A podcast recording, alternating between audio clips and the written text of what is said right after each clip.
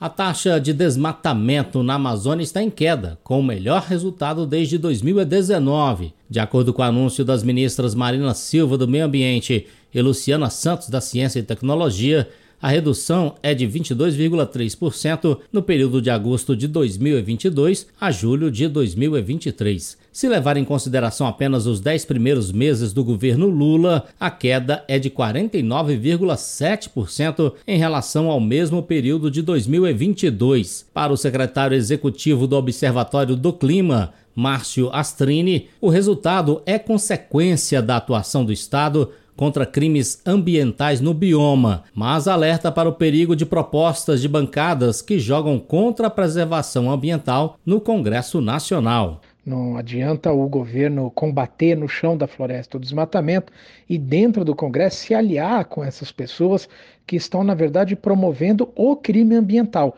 E é o caso claro da bancada ruralista. A bancada ruralista tem uma série de projetos de lei em benefício daqueles que destroem floresta. Por exemplo, eles querem aprovar um projeto que beneficia grileiros de terra, acaba com o licenciamento ambiental no Brasil, discutem mexer novamente no Código Florestal.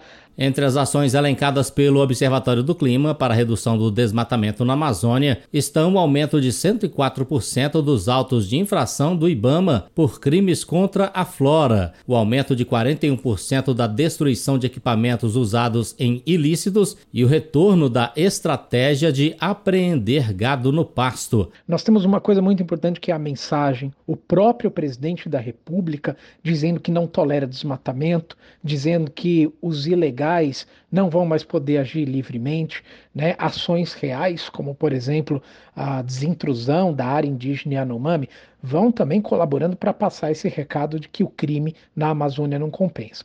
Com a queda do desmatamento de 9 mil quilômetros quadrados, o Brasil deixou de emitir 133 milhões de toneladas de CO2. O dado coloca o país mais próximo de cumprir a meta nacional no Acordo de Paris, de diminuir para 1,3 bilhão de toneladas as emissões de gases de efeito estufa na atmosfera. Para isso, é necessário cortar o desmatamento para cerca de 6 mil quilômetros quadrados. Agência Rádio Web, produção e reportagem, Alain Barbosa.